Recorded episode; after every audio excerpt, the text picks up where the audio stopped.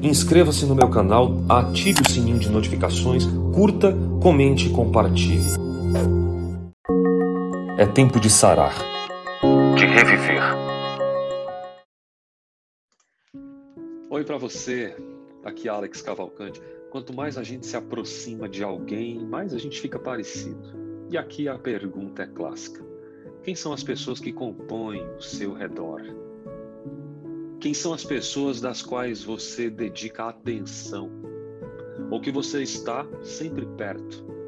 Quem são essas pessoas? O que, que as pessoas mais próximas compõem em você? O que, que as pessoas derramam sobre a sua vida? É possível que você não tenha muita saída, mas ninguém pode controlar o seu pensamento. Seu pensamento é seu ele está conectado a você. Na próxima vez que o seu coração começar a apertar, sentir que os seus dias estão definhando, lembre-se que pode ser por conta das pessoas ao teu redor.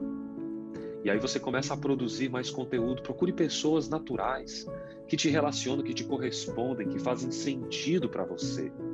Quase sempre os nossos comportamentos são reflexo do que as pessoas mais próximas ao longo da nossa história compõe sobre nós.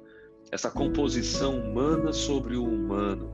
E disto monta a nossa saúde mental, a nossa saúde biopsicossocial. Produza relacionamentos saudáveis à medida que você convive com pessoas saudáveis. A gente consegue ser mais passivo quando a gente convive com pessoas mais passivas. A nossa personalidade, que é formada por temperamento, que é genético, e caráter, que é algo adquirido, tem a ver com as pessoas que circularam, que passaram pela nossa vida, que nos abraçaram, que nos denunciaram vida na vida. Procure estar perto, consumir de pessoas das quais o seu coração admira, das quais o seu coração diz faz sentido. Essa pessoa faz sentido para mim.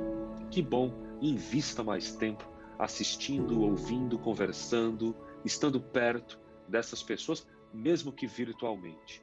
Pode parecer uma coisa simples, mas o contágio social, os fenótipos do ambiente, a epigenética, tudo isso tem a ver com a convivência do seu aqui e do seu agora.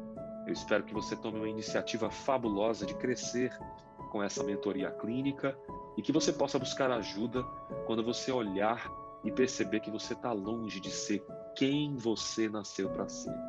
Pense um pouco sobre isso faça comentários, coloque sua vida para fora, puxa para cima. São dicas importantes, naturais, que vão ajudar você a crescer. Se fez sentido, que bom. Se não, paciência, você vai sendo aquilo que você acredita também. Eu desejo paz e bem onde você estiver. A gente se vê. Até lá.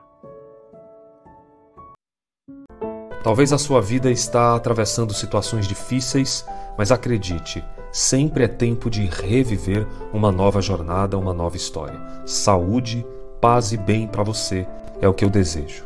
A gente se vê.